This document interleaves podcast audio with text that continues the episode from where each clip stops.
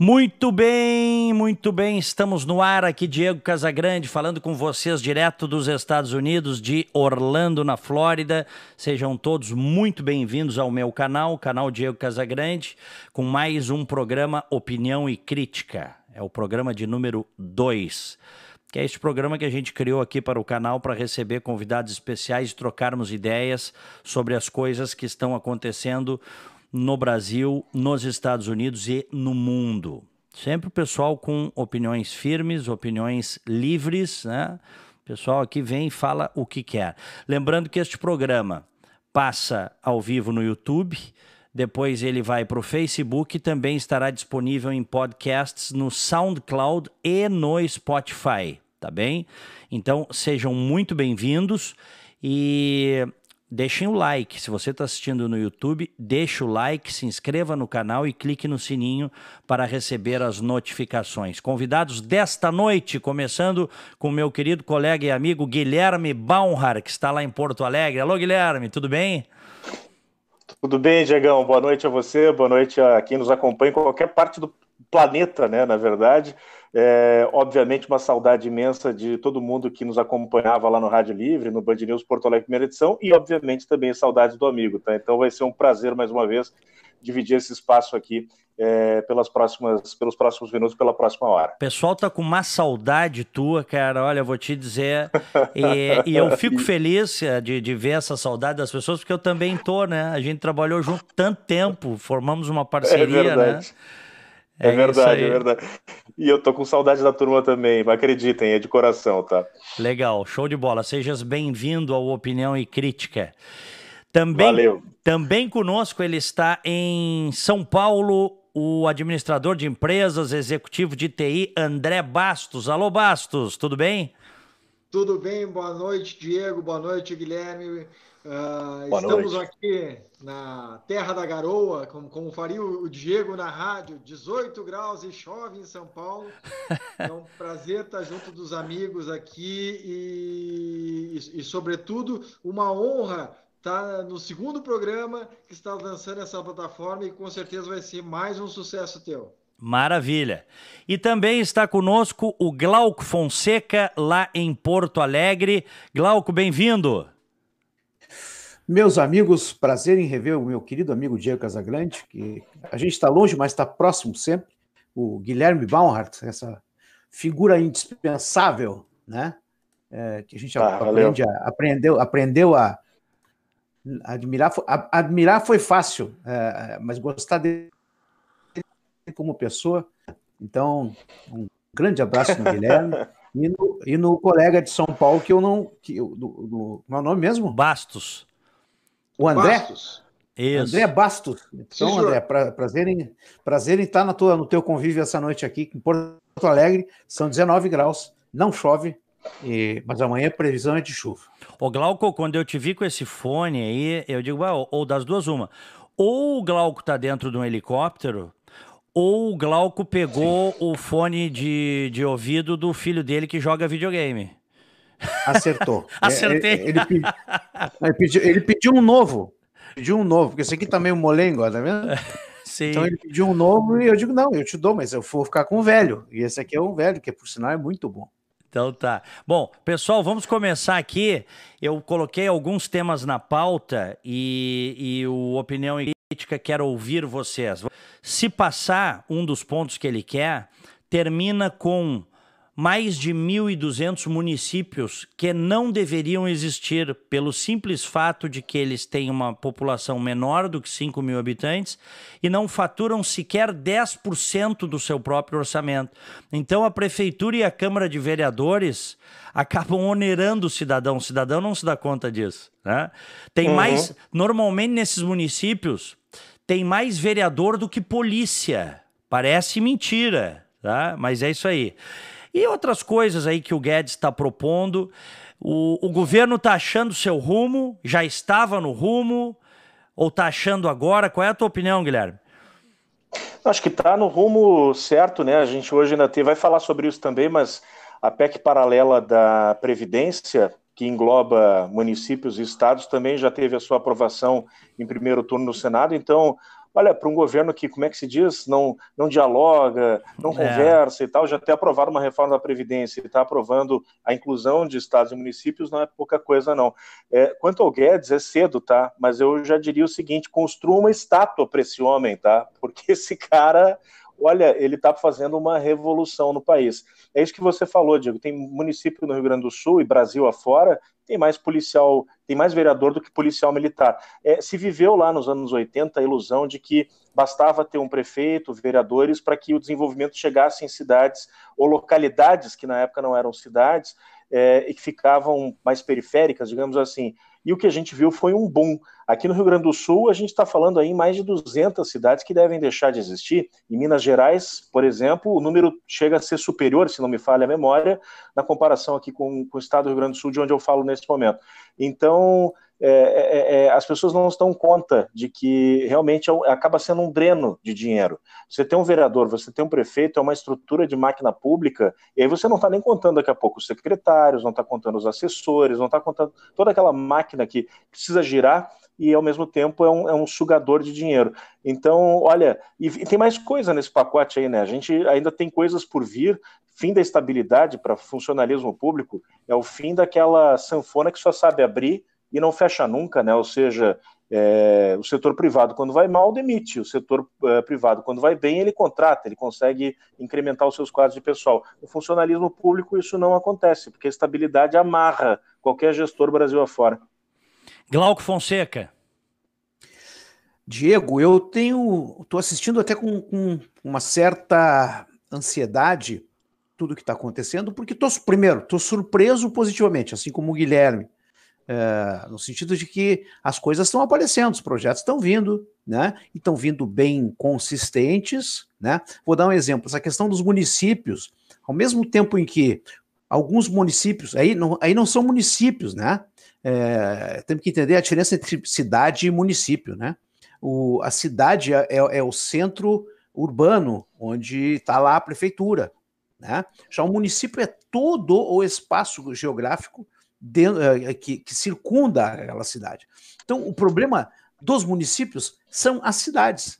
Né? em termos financeiros, por quê? Porque elas não têm faturamento sustentável, vamos colocar dessa forma. A arrecadação não é sustentável. Mas, ao mesmo tempo, à, medida que, o, como o Bolsonaro falou hoje, municípios com menos de 5 mil habitantes, e que podem vir a, a desaparecer, uh, não desaparecer, mas vão ser incorporados por municípios adjacentes, é, ao mesmo tempo está se votando o Pacto Federativo. E o Pacto Federativo é uma mudança muito boa, muito positiva, né, que uhum. se instala, porque uh, começa a desdobrar o dinheiro, quer dizer, os 60% da arrecadação que vai para o governo federal, 35% para os estados, vai só 15% para os municípios. Aliás, 50, 30, 25 e 15, 60, 25 e 15, exatamente. 60 para a federação, para o governo federal, 35% para os, os governos estaduais e apenas 15% para os governos municipais. Portanto, esse, essa abertura agora, essa melhor distribuição uh, dos, dos, dos, dinheiros, da, dos recolhimentos dos tributos, ao mesmo tempo que a cidade vai ter as, as cidades vão ter que se alinhar. Isso vai ser muito saudável, né? Porque os pequenos, as, as pequenas prefeituras vão ter que dizer o seguinte: olha, eu vou ter que desinchar, Uh, a sugestão que apareceu hoje de que municípios com menos de 5 mil habitantes, as câmaras de, de vereadores não possuam edis remunerados, é uma ótima ideia, quer uhum. dizer, os caras vão lá para trabalhar pelo município, é claro, é claro que a gente sempre pensa uh, com maldade nisso, por, por experiência, quer dizer, pô, a experiência de assistir, por exemplo, que o cara vai sem salário, mas vai enriquecer por outros meios dentro do, da máquina pública, mas esperando que a virtude se instale um pouco mais, os, as prefeituras vão ter que, vão ter que enxugar, vão ter que gerenciar melhor o dinheiro, e eu não vejo isso como um, uma, um mau augúrio, não, vejo como uma boa perspectiva. Então, Aqui... ao mesmo tempo que temos o, o, o Paco, só para terminar, é, o Paco Federativo vem junto com essa questão municipal. Então, isso aí vai acabar Bom, fechando e vai ser melhor. Aqui nos Estados Unidos é muito comum pequenas cidades não ter remuneração, viu, para prefeito nem vereador. É, sabemos, é, né, sabemos. É. André Bastos, como recebeste o pacote? É, eu sou um fala perto do sério. Fala perto do microfone, por favor. Vamos lá, tá melhor Aí, agora? Melhor. Melhorou. Então, uh, eu sou um pouco mais cético que os amigos, uh, porque uh, eu, eu, vejo como eventual, uma eventual necessidade de essa situação dos municípios se tornar o boi de piranha do projeto. Uh, ou seja, o que, que, em que sentido o boi de piranha? Como sempre foi utilizado uh, esse tipo de subterfúgio de, de, de, aumentar a quantidade de políticos, como o criar novos nichos é, de, de partidários, ou seja, ah, aqui é um, é um, nicho partidário de determinado partido, vamos criar uma prefeitura em volta disso e vamos nos, uh, nos beneficiar. Eu vejo que, eventualmente, esse, esse vai ser uma parte com maior dificuldade de aprovação. E sendo uma parte com maior dificuldade de aprovação, talvez até seja retirado em prol do, digamos assim, do pacote maior. Mas se acontecer, e eu de coração espero que aconteça, ele vem resolver uma distorção enorme do país, que é exatamente essa distorção da gente criar a, a, esses bairros, eh, de quem vive, por exemplo, aqui em São Paulo, tem cidade que tem menos gente que um bairro aqui. Uh, que tem uma de, de, uma subprefeitura de São Paulo. Uh, no, no, meu, inclusive, que é no Brooklyn aqui, uh, com certeza tem a concentração de, de, de, pessoas aqui é muito maior do que de muitos municípios inteiros no Rio Grande do Sul. Mas eu vejo com bons olhos, pena que eu acho que vai ser alguma coisa que eventualmente vai ser retirada da pauta por conta de, de aconchavos políticos. Uhum, ou seja, não passa. Tu achas que isso aí não passa? Eu acho que não passa, mas se tiver que morrer em prol do bem maior, ou seja, dos outros pacotes que podem destravar a economia, eu aceito, de bom grado. Uhum, muito bem. Fala aí, Guilherme. Agora, tem um, tem um negócio que eu acho que é interessante. Vamos, bom, eu vou partir do princípio de que isso não vai ser derrubado.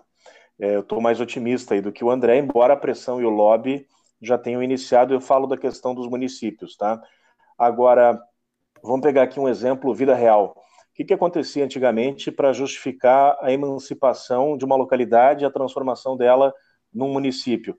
A prefeitura daquela cidade, que era responsável por aquele distrito, não dava devida atenção, a patrola não passava na estrada de terra, aquela coisa toda. Tem um negócio que eu sou visceralmente contra, que é a possibilidade de parlamentar é, ter emenda e destinar dinheiro. Eu não gosto disso em Brasília, isso vai acontecer agora em Porto Alegre e está em discussão também na Assembleia Legislativa aqui do Rio Grande do Sul. Eu sei que Brasil afora iniciativas semelhantes acontecem. Agora, se a gente pensar que vai reduzir o número de municípios. E daqui a pouco a gente pode ter, numa reforma política, o voto distrital que a gente bate bastante, aí esse distrito que um dia sonhou em ser um município e deu com os burros na água, porque a verdade é essa, uh, poderia ter lá o seu vereador e ele sim poderia ter na caneta dele poderia destinar um percentual X lá, ínfimo que fosse, para aquela localidade dele. É, acho que nas balanças de pesos e contrapesos, talvez algo que hoje, no sistema que a gente tem, é ruim, é nefasto, porque vira balcão de negócio, a gente sabe que tem muito político que usa isso, inclusive, para comprar voto indiretamente, é, poderia ser uma espécie de é, contrapeso para aquilo que se resolveu, se achou que era uma solução separar uma localidade de 2 mil habitantes e transformar em cidade, e a gente viu que isso aí, ao longo dos últimos quase 30 anos, se transformou só em custo, mais problema e menos solução, né? Uhum. Tem um negócio, Guilherme, que interessante, eu até... Eu, eu... Tá aqui a, o papel, não sei onde é que coloquei, mas enfim, tá por aqui. Estão ah, fazendo aqui bem perto da minha casa, a gente até falava no rádio isso, né? Estão fazendo uma escola, uma escola de ensino fundamental aqui a duas quadras de onde eu moro. As reuniões são tocadas pela vereadora do distrito, porque aqui o voto é distrital puro. Então, uhum. ela é a representante da cidade para lidar com os pagadores de impostos. Perfeito. Pensa que precisa audiência pública, mobilizando toda a cidade, vai um monte de político. Lá não é ela, uma vereadora. Ela que está tocando. Eu tenho recebido as cartas dela aqui. Então é outra história, né? Completamente, completamente. É. é bom, aí é uma caminho. fase 2, né? Não. Fala, Gui. Segue, Desculpa. Não, não, eh, eu ia dizer, o caminho é virtuoso, eh, no sentido de que, já, agora, terça-feira que vem, está promulgada e entra em vigor, né? Na verdade, é, a reforma da Previdência vai promulgada, vai entrar em vigor já na terça-feira, uhum. semana que vem. Então, Sim. aquilo que, não, que, que achavam que não ia ser este ano, que não ia ser uh, em dois anos e tal, aconteceu. Tem uma, vem aí uma reforma tributária, um pacto federativo, vem vindo aí uma, uma um programa de desestatização do, do, país, vem vindo aí um programa de desburocratização, de facilitação, redução de tributos, né? Então, olha, estou é, achando magnífico. Se nós é, compararmos o, os dez primeiros meses do Bolsonaro com os dez meses que nós vivemos uh, no ano passado, é como se nós estivéssemos entrando assim num, num, outro, num outro país, num outro, uma outra vida, né? É. Porque ela, ela, eu ainda ontem fiz um comentário assim, olha, eu estou procurando no noticiário alguma notícia de corrupção e não encontrei. Ah, não sei aquelas antigas lá do tempo do, da Operação Lava Jato. Então, assim, ó, é, existe uma enorme compensação. É claro que a gente fica chateado quando o presidente e os filhos começam a esculhambar, né? Eles gostam de esculhambar o negócio. Mas é uma esculhambação que vira. Esses caras são esculhambadores. Eles gostam de esculhambar, mas eles conseguem, de certa forma, se ajeitar. Hoje o Heleno deu uma resposta excelente a a, a deputada federal do, do PDT, é, a Tainá, não é? Tainá, Tabata. Dela, não, Tabata. Tabata Amaral, né? Uhum. E disse. Não é das ela piores. Hein? Que não, é das, que não é das piores. É, diz ela, ela perguntando num, num, num, evento que não tinha nada a ver com o assunto, né? Ela disse assim: o senhor, uh, uh, o que, que o senhor tem a dizer sobre a declaração de AI-5? O senhor não, não tem uma. não vai se desculpar pela declaração do, do filho do Bolsonaro sobre a AI-5? Eu não vou me desculpar, ele, ele já se desculpou? Ah, mas o senhor não vai se desculpar? Só se a senhora me torturar aqui. Então, se a senhora me torturar, então eu me desculpo. Então, está é, é, bacana porque então, eu vi hoje, por exemplo, uma cena do, do, do, do Bolsonaro abraçado no, no, no, no Guedes. Agora, o Glauco, Glauco, a gente já falou aqui, tem gente que não gosta que se aborde isso, os mais radicais uhum. defensores do governo não gostam que se aborde uhum. isso, tá? Mas uhum. é, é o seguinte. Quando o Eduardo Bolsonaro fala que se a esquerda radicalizar, se isso, se hum. aquilo, foi porque uhum. ele, ele, colocou condicionantes, tá? E aí ele uhum. diz: ah, aí uma possibilidade é o AI-5 ele acaba é. dando narrativa para aqueles que dizem que as pessoas de direita não são democráticas, não querem um Estado livre. Né? Então, é. É, então, esse tipo de colocação é boba. É, é melhor é que não fale. Esquece o AI-5, é. esquece essas Até... bobagens. Não, vocês, vocês que... deram conta que se ele não tivesse dito as cinco, toda a Celeuma não teria sido criado, né? É claro. Porque a, a, a, a construção dele de, de lógica, de cenário, tá, desculpa, está é. Tá correta. Uhum. Ele está falando de radicalização, Guilherme, a gente está vendo isso acontecer no Chile, em outros lugares.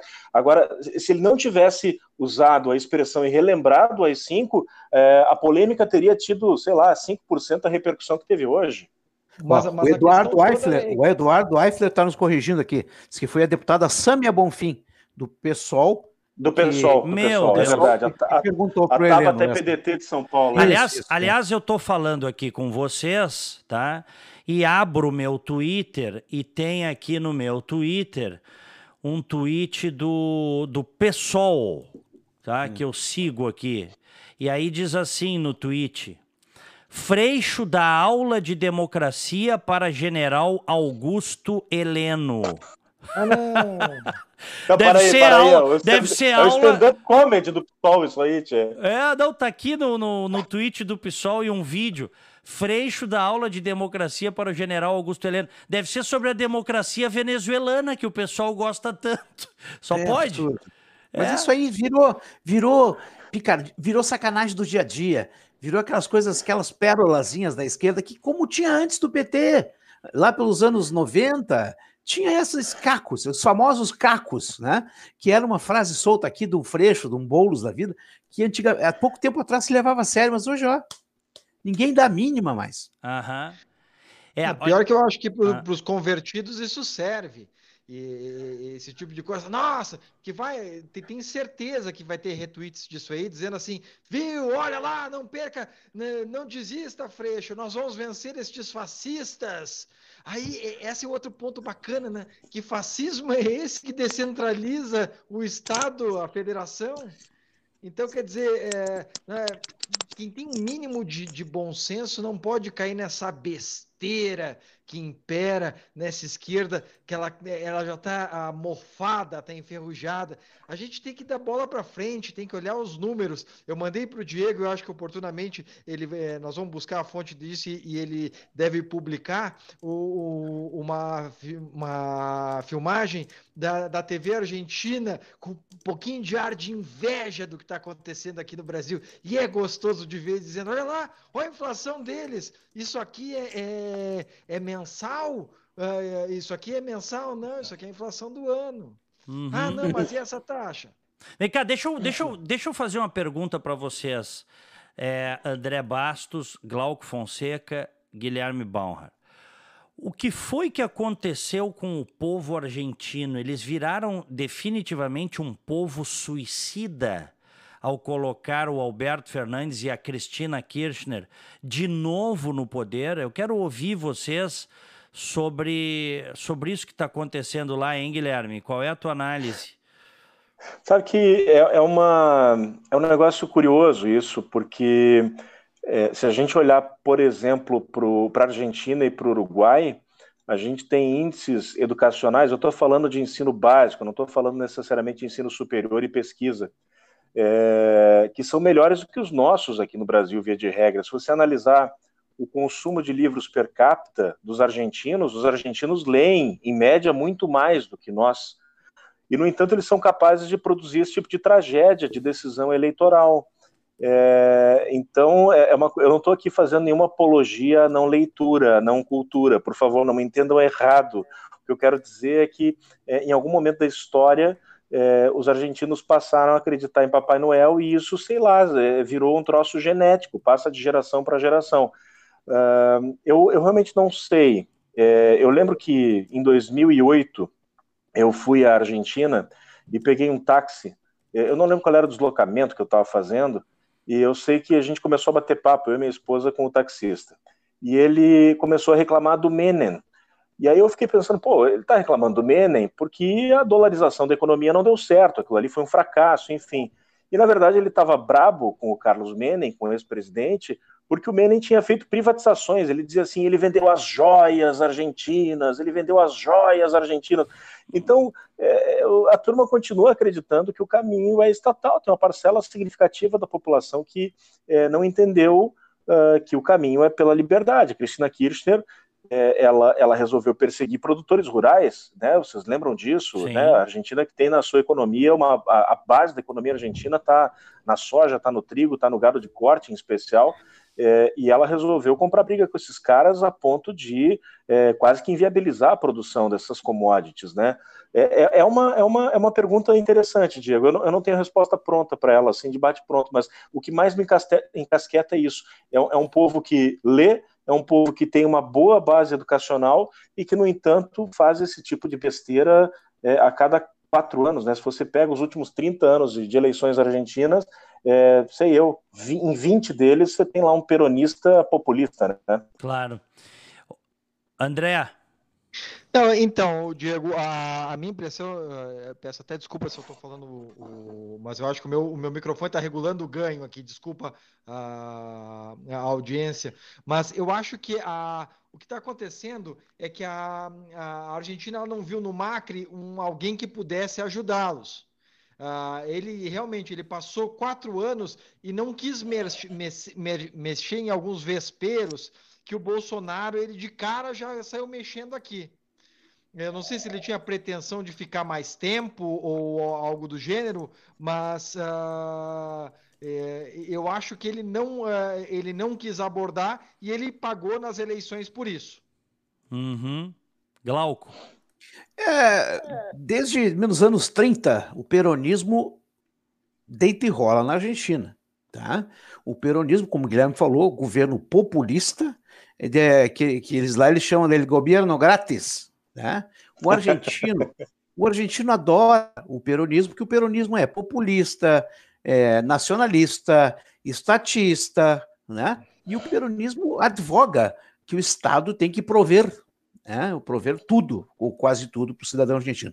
Com a experiência liberal do, do Macri, o Macri, é, é, o Macri é um sujeito bilionário, dono de uma empresa chamada Socma, Sociedade Macri, que tem várias. Ele é dono de várias empresas aqui no Brasil, principalmente na área de alimentos, né? E é um cara, um, um gestor, um empresário muito bom. Mas o que, que aconteceu?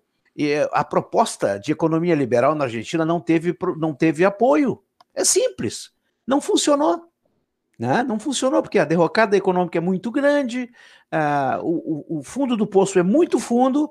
E o que, que, aconteceu? Ele foi com o liberalismo aos poucos. Ele entrou suavemente com o liberalismo, e é aquilo que o Diego falou. Ele achou que ia ter mais tempo. Mas ele perdeu. A Argentina é peronista. E o peronismo é isso aí que nós estamos vendo. Cristina Kirchner, Néstor Kirchner, que, a despeito, a diferença do Brasil, né? Por que, que o populismo e a esquerda no Brasil ela, ela, tem, ela, ela não, não prosperou tanto, né? Uh, apesar dos 15 anos, né, 14 anos de Lula e Dilma, né? É, por causa da corrupção.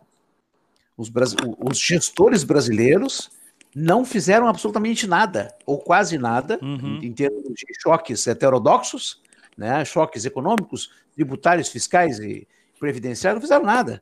E o e argentino, o, o, Macri teve muito cuidado e errou a mão. Ele foi cuidadoso demais e o liberalismo, então, vai tirou, tirou umas férias da Argentina com a volta da Cristina Agora, Kirchner. O... Diego, se tu, ah, se tu, me permite, só, claro. só para fazer um complemento aí ao que disse o Glauco, na verdade, uhum. é, a gente até falava um pouco antes da nossa live começar. É, o Macri ele tentou, é, em algumas etapas do seu governo, fazer um negócio meio que em doses homeopáticas e deu errado. Tanto é que ele não foi reeleito e as dívidas continuam. A Argentina é, segue no buraco. É, a gente fala e critica muitas vezes, a gente inclusive já falou aqui sobre isso, sobre o estilo, especialmente dos filhos do próprio presidente da República, e eu acho que às vezes eles, eles realmente erram na dose. A gente citou aqui o exemplo do Eduardo Bolsonaro na entrevista lá para Leda Nagli. Agora, tem um ponto aí que merece ser importante e talvez sirva de alerta para a gente. É, a gente falava fora do ar o, o, Bolsonaro ele, ele inverteu uma lógica que a gente tinha vigente e que talvez na Argentina tenha prevalecido nesse período, que era daquela figura do presidente da República, uhum. um tanto quanto é, diplomático, digamos assim. É o cara que é o chefe de Estado, é o chefe de governo, é, é o cara que está ali para colocar panos quentes. É o... e, e você tinha, né, em governos anteriores aqui no Brasil, nos ministros e na base aliada, o líder do governo, o líder do partido, aquele trator, o cara que arrebenta a trincheira, o limpa-trilho. O Bolsonaro inverteu essa lógica. Bolsonaro é o limpa-trilho. Ele, ele é a locomotiva, ele tem lá um para-choque para tirar o que tiver no caminho. É, e talvez, olha, goste-se ou não, bom, a gente tem aí uma reforma previdenciária aprovada, a gente está em vias de iniciar a discussão sobre reforma tributária, vem aí uma revisão de pacto federativo, é, com todos os defeitos que ele também tem, ninguém é perfeito, tá? o Bolsonaro também tem os seus defeitos, é, talvez a gente tenha, é, é, é, se, se, a gente tivesse tido o primeiro Bolsonaro e depois o Macri, acho que a Argentina teria, o Macri teria adotado outro estilo, viu? É, é possível, é possível. Aliás, o vice-presidente general Hamilton Mourão vai representar o governo brasileiro na posse do Alberto Fernandes, tá? Ah, não vai ser mais o Osmar Terra? Eu li hoje que é o vice-presidente Hamilton Mourão. Ah, que bom. Mourão, é, a informação Mourão... que eu tinha era a mesma do Glauco. Que é, que é o Osmar Terra? Exatamente. Teria o Osmar Terra, mas eu, eu, posso estar desatualizado Não, também. mas eu tá? posso estar também. Vamos checar isso aí. A informação que eu li hoje é que era. Eu posso estar também. Mas vamos lá. O, o Mourão foi, foi adido militar na Venezuela, no auge do chavismo. O Mourão não é bobo, ele sabe também como lidar com esses caras. Né? Uhum. E a gente não, já viu. O, ah. o, o, o Mourão, ele, ele tem Uh, primeiro, ele é, o, ele é alguém que tem uma escola uh, muito melhor do que a do Bolsonaro. Ou seja, ele é um cara que tem uma educação, digamos assim, diplomática melhor que o Bolsonaro. Ele é alguém que fala espanhol fluente, assim como fala inglês fluente.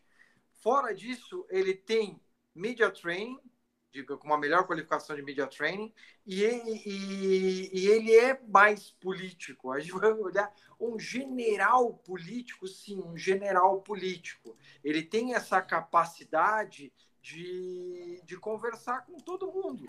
Tanto que durante as eleições um pessoal ah, ficava até com um pouco de inveja, dizendo assim: ah, não, mas ele, ele quer o lugar do Bolsonaro, porque ele está querendo dialogar com todos os setores. Sim, ele tem essa capacidade de dialogar com vários setores. E, e eu acho que, eh, apesar da, do, do, Lula livre que o, o, o, o, Alberto Fernandes fez na Argentina, a, o Brasil como bom negociante e seguindo o caminho, por exemplo, que o Trump seguiu, ele tem que conseguir dialogar com alguém que tem uma opinião diferente. Não dá para brigar, ah, não, o cara é Lula livre, ele está debochando do Brasil. Está debochando, beleza, continua comprando aqui, eu vou ficar chateado contigo, mas continua comprando. Assim como os Estados Unidos continuam comprando petróleo da Venezuela, quando o, o, o, Chaves fez aquela patuscada lá na ONU, de ah, cheiro de enxofre, não sei se vocês lembram. Sim. Uhum. Sim. Ó, eu tô vendo aqui, eu achei uh, o antagonista, uh, Globo e outros dão que o Mourão vai, deram isso ontem. Hoje já achei aqui uma do Correio Brasiliense dando que o Osmar Terra é quem vai representar o governo brasileiro. Eu tenho uma, eu tenho uma, uma, hum. uma pista de por que, que houve essa mudança. Hum. Ontem, quando o Bolsonaro uh, foi levar o Pacto Federativo e a. Como é que chama o documento? A, é, os, os, recursos, uh, os fundos infraconstitucionais, né? Uma, uma nova distribuição dos, dos fundos infraconstitucionais e o Pacto Federativo, ele reuniu todo o Ministério, né? E aí ele fez uma menção ao Mourão, tá assim, meu amado vice-presidente Mourão, o Mourão deu uma risada, quase caiu para trás na cadeira. Uhum. O, ambiente estava muito bom. Eu acho que ali foi um puxão de orelha. O Bolsonaro disse assim, pô, se eu não estou indo para a Argentina, tu também não pode ir, pô. Uhum, Entendeu? Entendi. Então foi, eu acho que, eu acho que, é, na minha opinião, aquela risada ali foi do tipo, pô, meu amado presidente, tu não pode isso, eu estou dizendo que nós não vamos. Nós somos o, o, os, os, os, os, próceres do Poder Executivo, nós não podemos ir. Claro. Então eu acho que foi mais ou menos desse episódio. Mas vai estar uhum. muito bem representado. O Osmar Terra é um cara muito representativo, muito sério. Claro que é, é um desprestígio, é um desprestígio receber um, um ministro, né? E não um presidente ou um vice-presidente. Mas é isso aí mesmo. Eu, eu tenho uma. Não é uma discordância com relação, com relação ao que o André falou. Eu não discordo. Eu acho que sempre que se puder ter relações azeitadas, relações educadas, corteses, eu acho que econômica e, e, financeira e socialmente as coisas vão muito melhor. Então, não há dúvida alguma, nesse, nesse ponto eu concordo. O Bolsonaro, ele está entrando de canela, canelada, porque ele está no décimo mês do governo dele. Ele não tem experiência no executivo, e ele está entrando com uma enorme responsabilidade de mudar essa desgraça que o PT deixou o país. E, e ele ele ele está fazendo isso à base da canelada, exatamente para mijar, desculpe a expressão, mas para urinar nos cantos, que é importante em termos de liderança, viu, gente? A gente pode não gostar do, da, do jeitão, a gente pode não, não concordar com o jeito, mas ele é muito eficiente. Eu preciso fomentar minha autoridade, porque eu não a tenho. Eu preciso conquistar. E nessa conquista de autoridade, ele tem que se impor. Se ele não se impor, não adianta nada. Se ele não se impor, ele não impõe um, um, um Guedes, ele não impõe uma reforma tributária. Porque todo mundo está dizendo, ah, o Guedes, a equipe, o, se não fosse o Moro, não, se não fosse o Moro, coisa nenhuma. Se não fosse o Bolsonaro, o Moro não estava lá. Deixa... Se não fosse o Bolsonaro, o Guedes não estava lá. Glauco, então... deixa, deixa eu fazer uma pergunta para vocês aqui. Bom, nós estamos recebendo aqui no Opinião e Crítica, o programa de número 2, o Glauco Fonseca, que vocês estão vendo aí também o André Bastos, que está aí conosco, e o jornalista Guilherme Baumhar. Bom, eu quero fazer uma pergunta para vocês. O Bolsonaro não ligou para cumprimentar, o presidente Bolsonaro não ligou para cumprimentar o, o, colega argentino. A justificativa é que ele teria né, ofendido o Brasil ao pedir Lula livre, etc. e tal.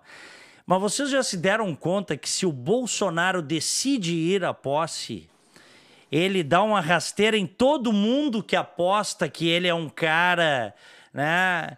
É, que não sabe se relacionar, que não entendeu ainda como funciona a diplomacia. Eu nem estou dizendo, tá? Que eu, no lugar dele, iria, porque eu não sei, tá, sinceramente, tá? Depois do que ele fez para o Brasil. Eu pergunto a vocês. Isso pode acontecer, Guilherme, daqui a pouco, de na hora H, não, eu vou e mostro. Isso aí não daria, não, não iria tontear a turma que diz que ele. Porque a política tem disso, né? A turma que diz, ah, ele é intolerante, ele não conversa, diplomacia é ruim. E aí? A gente volta lá para o início do que o André falou no programa, na nossa transmissão, de que algumas coisas são aquilo que parece uma patuscada, na verdade é uma estratégia pensada previamente, né? Uh, eu acho que ele não vai, tá? Ele, ele, o, o Glauco falou, com todo respeito à, figura do ministro Osmar Terra, que tem uma trajetória bonita, enfim. Eu gosto muito. É, é, é um cara que, que tem, não, não é por acaso que está onde está, e, e, tem inúmeros bons exemplos de gestão na administração pública. Agora, mais do que um desprestígio, digamos assim, para o presidente argentino, não ir nem o presidente nem o vice, é também um recado. E qual é o recado que o Bolsonaro está dando? É na linha do: olha, aqui é o seguinte, manda quem pode e obedece quem precisa. Porque a Argentina, sim, também depende do Brasil para suas exportações. A Argentina, sim, está vendo que o Brasil está se transformando num ambiente de negócios muito mais favorável do que a Argentina. E sim, se o Brasil quiser dar um pontapé no Mercosul e estabelecer acordos é, bilaterais por conta própria, a Argentina fica ainda mais amíngua. Ou seja, nessa balança, o Brasil tem mais força do que a Argentina, nós somos maiores do que a Argentina, e no final das contas ele acaba dando um recado: olha, de novo, com todo respeito ao ministro Osmar Terra, mas vai lá o ministro, não vou eu, não vai o vice, é, e te contenta com isso, meu amigo, porque é, tem, tem mais do que um desprestígio a você, tem um recado que a gente está dando nessa história aí, viu? Uhum. É, tem que, cuidar só, tem que cuidar só um pouquinho, porque uh, o, o, presidente também andou dando umas barrigadas por aí. Uh, o que, que, ele, o que, que ele fez? Ele chegou a publicar na conta dele hoje que indústrias como a Honda, a L'Oreal estariam fechando suas fábricas na Argentina para colocar suas fábricas no Brasil. Uh, e, as, e as indústrias correram para dizer: não, não, não é bem assim. Porque, obviamente. Ele apagou depois o tweet, né? É, então, tem que cuidar. O, o, é, eu posso dar essa barrigada, o Diego pode dar essa barrigada, alguns outros colegas eh, jornalistas de vocês aí podem dar essas barrigadas, mas o presidente não pode falar isso, porque isso aí uh, impacta muito fortemente a economia vindo do, do da boca dele. Mas o que vai acontecer? Vai. Nós, eh, ninguém aqui é criança e não vai se iludir. Fato, as pessoas vão, as, as indústrias vão sair da Argentina, assim como saíram do Brasil quando a Dilma começou a botar o, o, o país em xeque. Quando e, e, e sair e, e, todo esse progresso que a gente está vendo, ele seria revertido se o Supremo começar a botar o país em xeque, começar a, a inibir o combate à corrupção, a começar a o Congresso não ajudar nas reformas. Então, eu acho assim uh, que a Argentina é, se ela olhou um pouco do, do desenvolvimento do Brasil, ela tem que dizer assim: olha, beleza, eu sou peronista, eu sou de esquerda, eu tenho uma, uma, uma Cristina Kirchner, que é o, o digamos assim, a, a, mandante do poste tá, que está aqui do lado, mas eu não posso me vincular a isso, eu tenho que sair disso aqui, porque senão tudo que o Guilherme falou vai acontecer. Uhum. É, eu, eu acho, Diego, que esse recado que o Bolsonaro está dando para o, o, presidente argentino e a vice, principalmente, é mais ou menos aquilo que o Trump mandou de recado essa semana para o Bolsonaro, bem no início da semana, final da semana passada, é, mais precisamente. E o, o, Trump mandou um recado para o Bolsonaro e que passou batido na imprensa brasileira. Uhum. A imprensa brasileira hoje não junta o Lé com o CRE. Né? O que, que, que, que aconteceu? O governo americano vetou a entrada da carne brasileira. Estão é lembrados? Verdade, é verdade. Uhum. E alguém sabe por quê? Alguém imagina os, ou, é ou acha, sabe por que isso? Bom, porque historicamente nós não entrávamos nos Estados Unidos. A uhum. justificativa era a questão da aftosa, mas na verdade, é. mas na verdade o americano faz uma baita reserva de mercado. Isso aí é. é claro, mas não é só isso, Diego. É. Eu, me permita. Claro. O que, que aconteceu foi o seguinte: é... o que, que o Bolsonaro foi fazer um périplo pelos grandes inimigos islâmicos na semana passada. Uhum. Entendeu? O salamaleque que, que o governo brasileiro foi fazendo no Oriente Médio semana passada já rendeu o primeiro o primeiro óbice, o primeiro ônus, desculpe, que é o seguinte, ah, é, segura aí um pouco. Aquela simpatia do Trump, aquela, não, agora, agora pode tudo, vale tudo, não sei o quê, não é bem assim, gente. Tu não vai negociar com inimigos do Estado americano e depois vai querer fazer negócio tá, comigo. Mas Glauco, Glauco, Arábia, tá Arábia... A... Mas a Arábia Saudita é aliada americana. Não, mas não, não, foi só a Arábia Saudita, uh -huh. né, Diego? Não, não é, foi. Vários é. estados, vários estados é. uh, no Oriente Médio, e todos eles, no conjunto, todos eles uh, representam, primeiro, uma ameaça ao fornecimento de petróleo americano, apesar que os Estados Unidos hoje é autossuficiente mas ele, ele sempre procura não usar as suas reservas, manter as suas reservas. Mas o principal recado, em termos políticos, para mim, isso aí pra, eu achei brilhante. Uhum. É, só que o Bolsonaro não tem a sutileza do Trump. Ele diz: não vou. Entendeu? Eu não vou porque eu não gosto da Cristina Kirchner, eu sou contra a esquerda e os argentinos fizeram uma cagada eleitoral, então não vou. Me bate a cabeça. Eu só não, eu só, eu só não sei onde é que o, o Glauco enxerga a sutileza do Trump, mas tudo bem. Não, mas o Trump, perto do, perto do Bolsonaro, perto do Bolsonaro, o Trump é o Barishnikov, Guilherme. O Trump não, agora, o Trump agora, me permitam, Glauco, Glauco Fonseca, Guilherme Baumhar e André Bastos. Olha aqui, ó. O Trump agora é, está dizendo o seguinte, eu até separei aqui para não errar o entre aspas dele, tá? Ele está se colocando à disposição, colocando os Estados Unidos à disposição do México. Vocês viram que essa semana uma família, uhum. nove pessoas, foram Mormon. mortas, americanos, né, que é da, da religião mormon, foram mortos é, por, por, por, gangues né, de, de, narcotráfico no México, e boa parte do México está tomado por esses, por esses bandidos. Pois o Trump disse tá, que uh, coloca os Estados, os Estados Unidos à disposição para solucionar o problema. Tá? Então... E, e se não me engano, viu, ele falou assim é, solucionar o problema de forma rápida e limpa. Nessa é, linha. É, qual é a dica? A dica é o é. filme. A dica está no filme é, Sicário. Sicário. Sicário. Segundo. Eles entram e, e, saem do México de helicóptero. É, né? É. E, e, eles têm os drones, bicho. Eu recomendo muito que, que o nosso público assista a série Jack Ryan. Uhum. Tom Clancy, Tom Clancy's Jack Ryan. São oito episódios na primeira temporada e oito na segunda. E as guerras hoje são com drones. Precisão absoluta. Então ele sabe onde estão os, os, os núcleos, né? Os, do, do cartel, dos cartéis.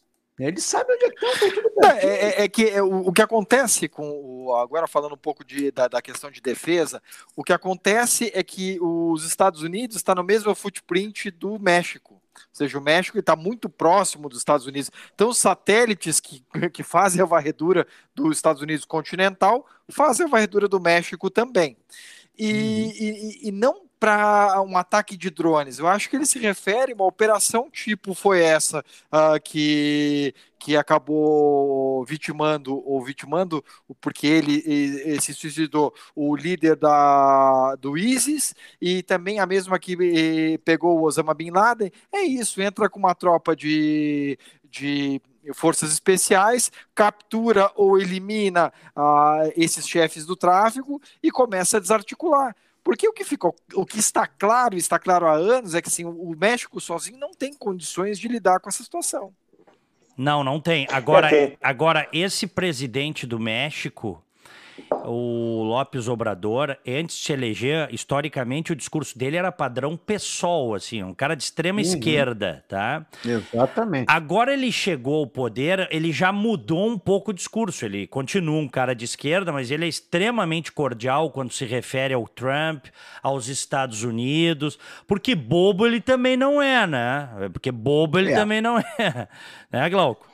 Uhum. Ah, inclusive, ele, ele tomou um solavanco forte por conta das correntes migratórias que vinham da Guatemala, principalmente, estavam atravessando o território venezuelano, uh, mexicano com toda a liberdade, né? E, e, eles estavam tentando criar um canal direto, né? Uma ponte direta entre Guatemala e Estados Unidos, Uh, e já aproveitavam e colocavam os mexicanos juntos nesse uhum. stream de pessoas, né?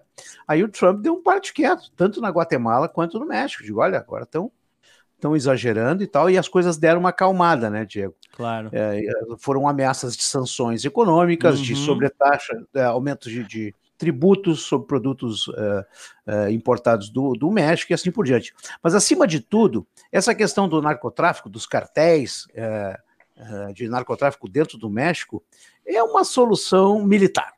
Quer resolver o problema? É uma solução militar. Só que o, o, o, o, Estado mexicano ele é tão corrupto, mas tão corrupto, que ele não tem mais. O, o, Joaquim não, não confia no José, entendeu? Uhum. Eles não têm como fazer isso.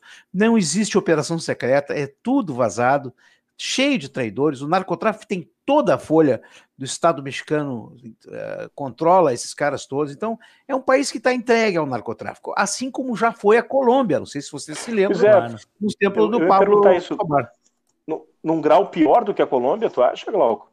Eu acho que idêntico, em proporção maior, né? Porque o México é maior e mais rico, né? Mas a, uh, no mesmo nível, e aí com uma diferença. Não era um ou dois líderes de, de, de cartel. São, são dezenas no México. São dezenas. É, é então. Mais fortes mais fracos. Eu, eu, acho que aí reside uma pequena diferença em relação à Colômbia. A Colômbia chegou a oficializar as Farc como uma, uh, como uma força paralela ao governo, virou partido, virou o, o, quase como uma entidade à parte. No, no México, o negócio ainda está muito distribuído em, em, uhum. em vários di diferentes chefes desse tráfico, uh, o que é mais fácil e mais difícil. É mais fácil uh, de desarticular individualmente, mas mais difícil porque quando a gente combate um, tem o outro. Uh, a necessidade, mas uh, o, o, que é, o, o, que é interessante da história da Colômbia de trazer é, é, é, assim: quando a Colômbia se alinhou com os Estados Unidos no combate do narcotráfico, acabou. É. O Uribe, o Uribe conseguiu agora, vencer isso. Agora, André, André. Mas demorou, né? André, isso só foi possível porque o Álvaro Uribe é um sujeito declaradamente de direita ele, inclusive, estudou aqui nos Estados Unidos, né? Ele tem formação, se não me engano, em, em Harvard ou algo assim. E é, o pai dele, inclusive, foi vítima né, desses grupos radicais de esquerda, FARC e outros que tinha lá. E ele se elegeu dizendo o seguinte: se eu ganhar, eu vou declarar guerra. Então, a esquerda deixou se agigantar essa bandidagem na Colômbia. Esta é a verdade. Governos de é esquerda, ou de centro, ou de centro-esquerda. Teve que entrar um direitista lá para arrumar a casa. Exatamente. exatamente. Tá, mas Não, aí, essa, essa... Uh, desculpa, uh, só fazendo um contraponto. Uh, o México, ele foi, de certa forma, governado por governos de direita, corruptos sim, mas governos de direita e agora uh, uh, é, um governa, é um governante de esquerda. Eu não estou dizendo a, a, esquerda esse, esse pacto com a bandidagem é uma coisa relativamente comum é que André, André, deixa eu só falar um negócio. Eu estou entendendo que tu, o que tu queres falar. Eles tiveram o Pena, o Pena Neto, que foi esse último aí, outros tantos. O problema é o seguinte: cabe muita coisa na direita. Eu, eu, um princípio, e a direita é muito ampla também, tem várias correntes, mas para mim um princípio fundamental para o sujeito ser considerado de direita é ele acreditar e buscar a liberdade de mercado. Esses governos todos que passaram pelo México até então, eles nunca foram liberais. Então, nunca. eu. É, Esse é o problema. Claro, eles estão na direita, talvez, porque o outro lado é a esquerda, mas eu não sei, porque todos são patrimonialistas. Mesma coisa o Brasil, uhum. né? É verdade. Mesma coisa o Brasil. É a primeira uhum. vez, é a primeira vez. Eu não sei se vocês concordam com isso, mas é a primeira vez que você tem um governo com corte econômico, tá?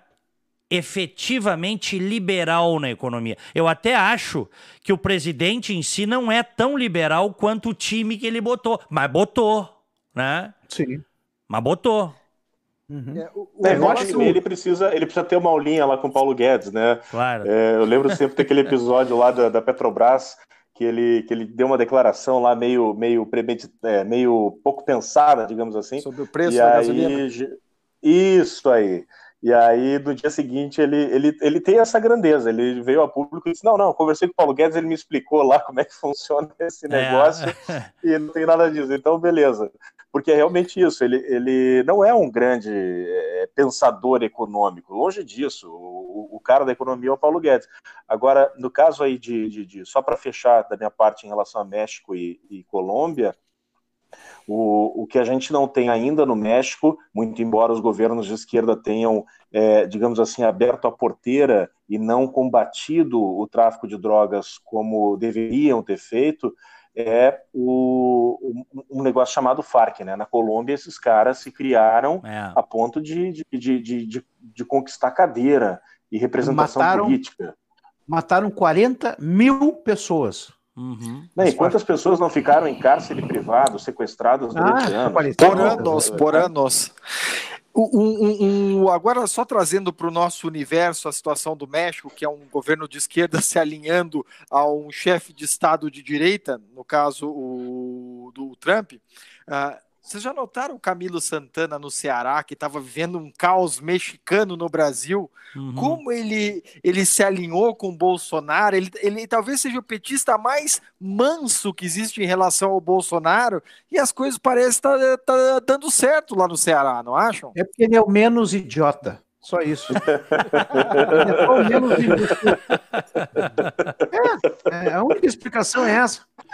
Ele está tá completamente. É que nem o seguinte, ó, nós estamos vendo aí nos Estados Unidos, Diego vai é. me corroborar, a derrocada da Califórnia e de Nova York. É verdade. A Califórnia está virada numa, numa, numa Bolívia dentro dos Estados Unidos. Um absurdo. Eu tenho. Principalmente, principalmente São Francisco. Eu tenho amigos, Glauco. Eu tenho amigos, hum. é, Glauco, é, Guilherme, André e, e queridos internautas e, e pessoas que estão nos assistindo aí no YouTube também no Facebook e no SoundCloud e Spotify, é o seguinte: eu tenho amigos que vão sistematicamente para a Califórnia, tá? E eles estão apavorados com o empobrecimento do Estado nos últimos 10 anos. O empobrecimento. É. Claro, porque o Estado socialista é isso. Não adianta. Incompetente. Não adianta. Ele começa a tomar dinheiro das pessoas para fazer, teoricamente, benefícios sociais, e o que acontece é que ele distribui a pobreza, ele empobrece as pessoas. Você consegue imaginar a Califórnia, que é o, o estado americano mais rico? É. é que nem a Venezuela. A Califórnia é a Venezuela era para ser um dos maiores potências mundiais a Venezuela, porque ela é a maior produtora de petróleo do mundo as maiores jazidas petrolíferas uh, de petróleo tipo A, se eu não me engano, que é aquele que extração e, e, e processamento mais fácil, mais barato. A, a Venezuela tem uh, minérios uh, em quantidade extraordinária no subsolo. E é um país empobrecido. A Califórnia é a mesma coisa. Um estado que tem uma força cultural impressionante, uma, uma indústria de serviço, de turismo, cinematográfica, um parque industrial, portos. Tá a Califórnia ela tem o PIB, o, o PIB maior que o do Brasil. Sim, exatamente. Sim, sim, sim. E a Agora, de automóveis acham... que é maior que a do Brasil também. Agora, quanto vocês acreditam essa, essa mudança da Califórnia a uma questão geracional? Porque o que a gente está vendo, vamos pegar o perfil aí das. O Diego toda vez lembrava hum. no ar lá da. Como é que é? Da senhorita Ocasio Cortez, né? Sim. Que é uma jovem, enfim, de esquerda, socialista. AOC, é, como eles chamam aqui. AOC. AOC. AOC. Uhum. Uh, ela, ela tem uma pegada. Bom, ela, ela é jovem e ela tem uma, uma. Ela cativa, digamos, também o público jovem americano de uma maneira que acho que nunca se viu antes na história americana. O quanto de, de, dessa, desse ocaso, para fazer uma rima porca com a Ocasio Cortez, é, vocês acreditam a, a essa derrocada da, da, da, Califórnia? Tem, tem uma questão geracional aí, de, de uma geração mais nova que não sabe Me o que é socialismo, não sabe o que, que a esquerda é capaz de produzir, viveu apenas na bonança, digamos assim, e hoje acredita em Coelhinho da Páscoa e Papai Noel e está afundando o estado mais rico norte-americano? Me permita. Vai, vai. É, o caso de Cortez é, é, da costa, ela é de Nova York, tá? Mas ela, do ela, Bronx do Bronx. E ela é, uh, Guilherme, Diego, André, ela tá para a política americana, assim como a Luciana Genro tá para a política brasileira. faz uma fumaça, abana as, as, as penas, solta as tranças, e na hora da eleição, que é bom, não sai nada. Tá? O caso do Cortez é uma, é uma linha política é, de socialismo de extrema esquerda, tá? Com ideias estapafúrdias, assim como a nossa extrema esquerda aqui, mesma linha, e que não se sustentaria nem no Brasil, quanto menos no, no, nos Estados Unidos. Só que os Estados Unidos está começando a se aproximar daquela sedução, daquele canto da sereia do socialismo. O socialismo ele é muito sedutor, o discurso socialista é muito sedutor, certo? O americano ele não quer saber de comunismo, mas o socialismo está começando a ser sedutor. E tem que lutar para que as pessoas saibam exatamente o que, que isso significa. O que, que isso significa?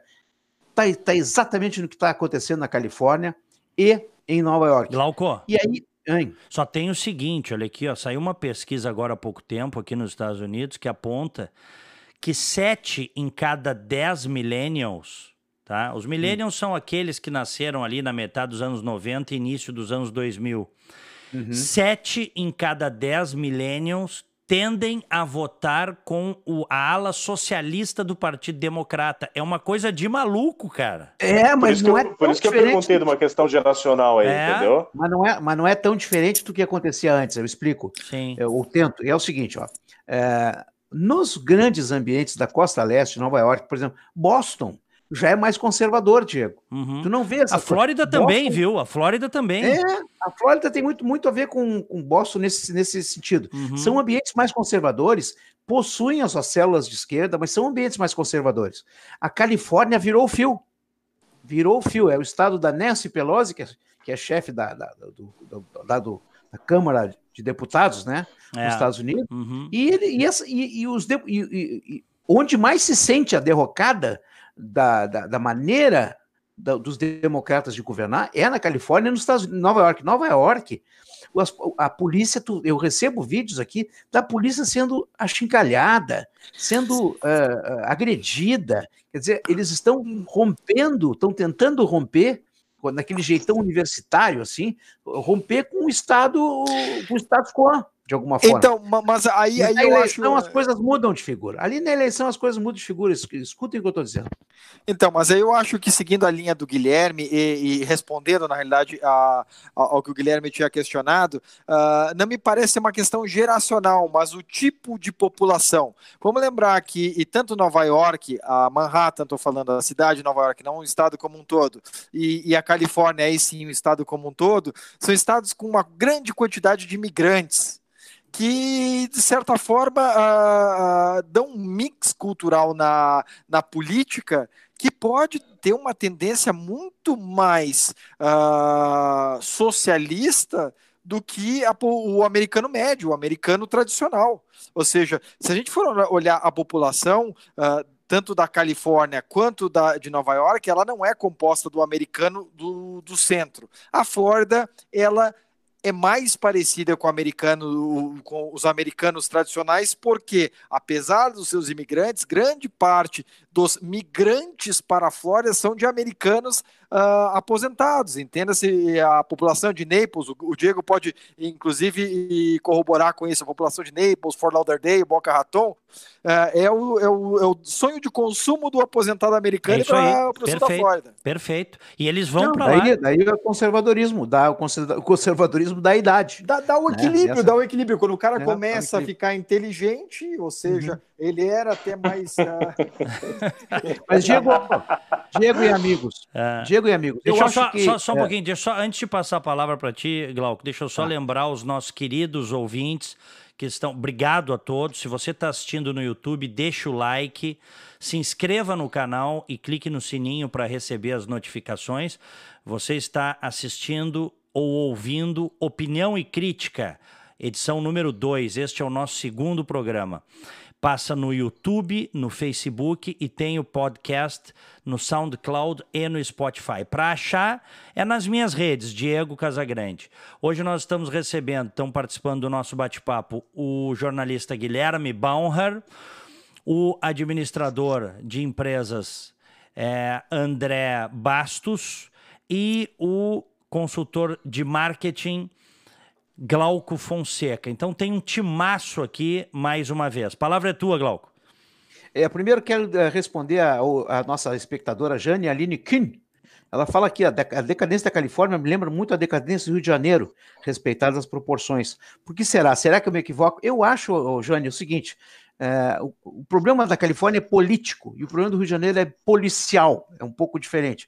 É, tem uma coisa muito parecida com, entre os dois estados, aquela coisa mais praia, surf e tal, é, turismo e tal, mas não, o caso da Califórnia é um caso de má gestão política e de quebra de relacionamento e quebra de paradigmas uh, de gestão positivos e boas práticas que até então vinham sendo executados, por, inclusive por governos de esquerda, e que agora eles chutaram o balde mesmo, tá? E está uma decadência muito, muito a ver porque uh, o, o, Estado se opõe politicamente pelo, pelo mera, pelo, pela mera oposição ao, ao, governo Trump. Então, esse é o caso. E o Rio de Janeiro, não, esse problema policial mesmo, né, de corrupção, que não é o caso da Califórnia. Uh, eu queria só complementar o que o, que o André falou, uh, dizendo o seguinte: existe de tudo um pouco de tudo um pouco. Uh, nos Estados Unidos, uh, a esquerda americana é incipiente hoje, porque o índice de desemprego americano é 3,7%. É o menor índice de desemprego de hispânicos e afrodescendentes de toda a história. São os melhores resultados econômicos em termos de geração de emprego, aumento de renda, Uh, e assim por diante. Até vou contar um episódio para vocês. Tem um, tem um comediante americano chamado Dave Chappelle, que é um uhum. cara muito bom, tem vários vídeos dele no, no Netflix uhum. aí. O Chapéu perguntaram para ele: o que, que tu vai fazer se o Trump uh, se reeleger? Aí ele disse: Ah, meu Deus do céu, eu sei lá, eu, eu vou ganhar mais dinheiro, eu vou ter mais trabalho, sei lá, meu Deus, eu vou pagar menos imposto, entendeu? Ironizando uh, os resultados que são absolutamente devastadores do governo Trump que são fruto de competência, persistência e, acima de tudo, um saco de, nem diria minha avó, um saco de banlon para aguentar a esquerda americana que se, se estupideceu, se idiotizou e virou uma, uma, uma, uma um, virou uma, uma pantomima é, do que já houve no passado, corrupta, uma, uma, esquerda corrupta, um partido democrata absolutamente vendido e uma, uma collusion, né, uma, um conluio com a imprensa, com a mídia, coisa jamais vista. A despeito jamais de vista, menos no Brasil, né? É, mas a, a despeito de, olha aqui, ó, a despeito de tudo isso, meus amigos, o Donald Trump está fazendo o melhor governo da história americana. E se se é, reeleger, Vai, vai, vai dobrar esse. vai dobrar isso. E o, o, o, e o Partido Democrata é completamente perdido, na verdade, né? O, o Glauco lembrou bem, falou de Boston.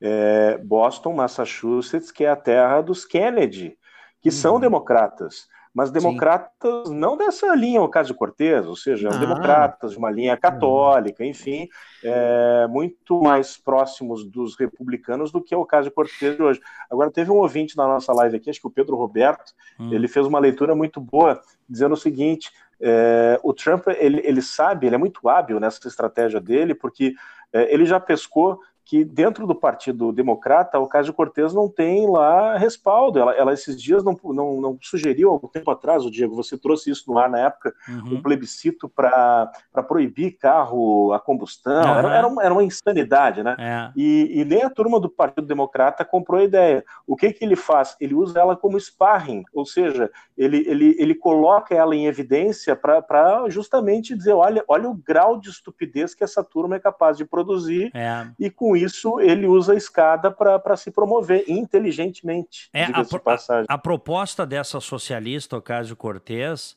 parece mentira a gente estar tá discutindo isso, né? Porque é, é, é uma, é, um, é, uma lástima, né? Um país como esse aqui está tratando de algumas propostas. Ela tem uma proposta do Green New Deal. Green New Deal é, que ela, ela quer tomar ela quer tomar dinheiro dos impostos daqueles que ganham mais para acabar com veículos a combustão. Então é uma coisa, sabe? É, é uma coisa quase que adolescente, pueril. Ah, tu trocou teu microfone, teu microfone com fio tava melhor, hein, André? É que eu tô, eu tô ficando é. sem bateria nele, desculpa. No com fio? é... Na realidade, no, mas... no aparelho aqui. Ah, tá. Mas enfim, o, o, que eu quero dizer assim. A... Não, mas tá muito esquerda... baixo, eu quase não tô te ouvindo, André. Tu vai. Tá, Pô... eu já, eu já chovei pro novo. Isso, me faça a gentileza aí.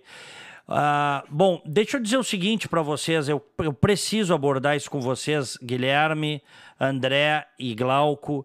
Saiu uh, o IBGE aí, vocês acompanharam hoje, e a extrema pobreza no Brasil está atingindo 13 milhões e meio de brasileiros, tá?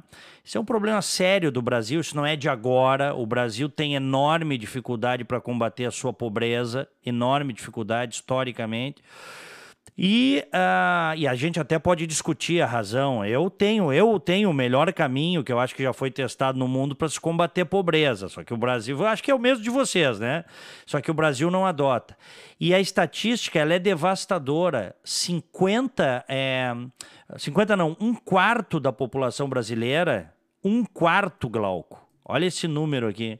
Nós estamos falando aí de é, em torno de 50, não sei o número preciso eu peguei aqui, em torno de 50 milhões de brasileiros, um pouquinho mais que isso, vivem com menos de 500 reais por mês. Um quarto uhum. da população, 50 milhões de brasileiros. Eu quero ouvir vocês, como é que a gente vai enfrentar isso? a pobreza, porque o pessoal fala em desigualdade. Eu acho que o termo desigualdade está errado, porque não sou só eu que acho, já vi vários economistas liberais explicarem. Porque, por exemplo, em Cuba não tem desigualdade, é todo mundo pobre. Todo mundo. todo uhum. mundo pobre.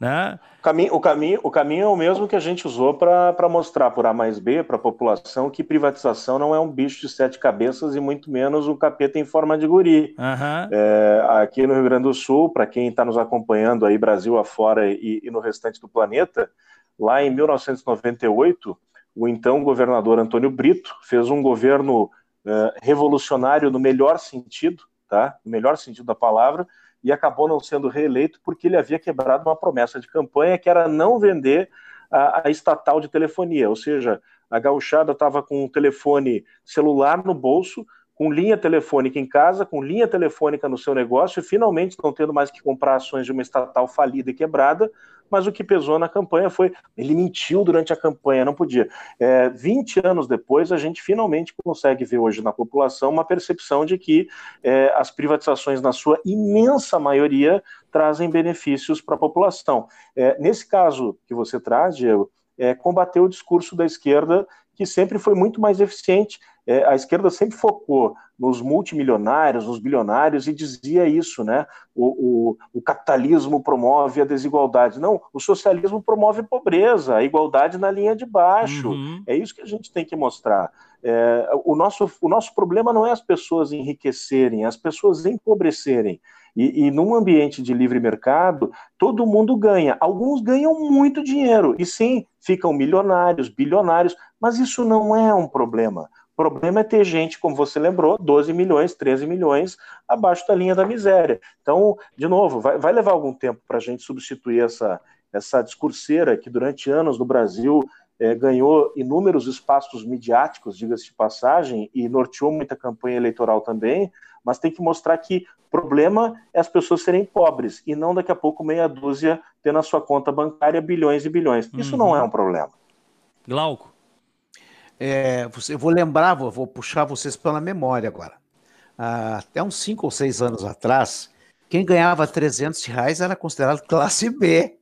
É, ou classe C. É verdade. Uhum. Então, primeiro vamos lembrar, para ver como as coisas são manipuladas. E agora, com essa notícia de hoje do IBGE, é, mesmo dizendo que a crise levou mais quase 5 milhões de pessoas à extrema pobreza, mas eles agora estão considerando a extrema pobreza os 300 reais os 500 reais que antes era classe C. Você entendem que, que é, a manipulação do IBGE, o seu Márcio Postman, a manipulação da ah. mídia, da imprensa, porque quando eles disseram lá atrás que o PT tinha levado não sei quantos milhões de pessoas para a classe C. Tudo mentira. Era tudo, mentira, mas a imprensa brasileira jamais colocou 500 reais como linha de extrema, de extrema pobreza. É. Não, aqui, então, é... aqui, aqui agora o dado do IBGE é o seguinte: o, o critério adotado pelo IBGE é. Não é mais o petista.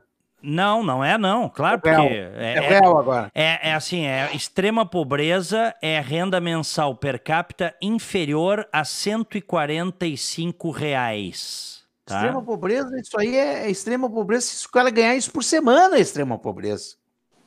Entendeu? Renda mensal per capita inferior a 145 reais. É um absurdo. é Não, mas existe, isso existe um padrão global para isso, um padrão da ONU que diz o seguinte: menos de um real por mês, por dia, por pessoa é extrema pobreza. Menos de dois reais por dia, desculpe, dólares, Dólares, né? Dólares. dólares. Ah, tá. menos de Tá, dois dólares por dia por per capita nas famílias é pobreza.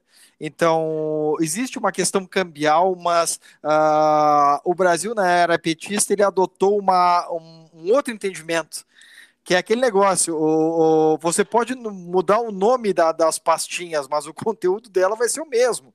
Ou seja, ah, é, é- é inviável a gente pensar numa solução eh, numa realidade que não há crescimento econômico, porque não há crescimento econômico, as pessoas não migram de funções dentro da, da, da sociedade, não abrem espaço para outras pessoas e nós vamos continuar convivendo com a, a pobreza. Me parece um tanto quanto óbvio, mas é óbvio, a esquerda sempre gosta de refutar o óbvio, né? É, que mas nesse caso aí é importante ressaltar que né, esses dados aí de ONU, enfim, é, como eles são dados globais, eles têm que levar em consideração, por exemplo, a África. Vamos, vamos deixar a questão econômica de lado, é a mesma coisa que você pega aí, por exemplo, o que, que as Nações Unidas recomendam é, para crianças, amamentação, tem que amamentar até os dois anos. É, na verdade, isso aí leva em consideração lá aquelas nações miseráveis, onde daqui a pouco as crianças não vão ter acesso a alimentos, já que elas poderiam consumir carne, cereais, enfim, frutas, verduras, e por isso o, o aleitamento materno ele, ele é fundamental nessas regiões muito pobres. Então, é, esses dados de referência e esses que o André trouxe também, eles acabam sendo desvirtuados por isso. Agora, eu só queria lembrar que, no caso do, do, do governo do PT, como o Diego lembrou, IBGE, ou foi o Glauco do Márcio Portman, é, se estabeleceu aquela régua dos 300 reais. O curioso é que o DIEESE, que é o Departamento Intersindical de Estudos Econômicos, enfim, ligado aí aos, Uhum. aos sindicatos, toda vez que lança uma pesquisa de cesta básica, recomenda lá que o salário mínimo no Brasil deveria ser de 2.900 reais ou 3.000 reais, nem sei quanto está agora. Mas para efeitos de estatística, a linha de corte durante algum tempo no Brasil era 300 pila, né? É. Agora, eu uma, até. Agora, Glauco, Glauco, André, eh, Guilherme e os nossos queridos ouvintes aí. Uma coisa precisa ser, isso precisa ser enfrentado, né? Nós não podemos conviver com 13 milhões e meio de pessoas absolutamente miseráveis e sem perspectivas. Para estas pessoas, eu gostaria de ter efetivamente um resgate, a mão, o braço do Estado agindo para elas.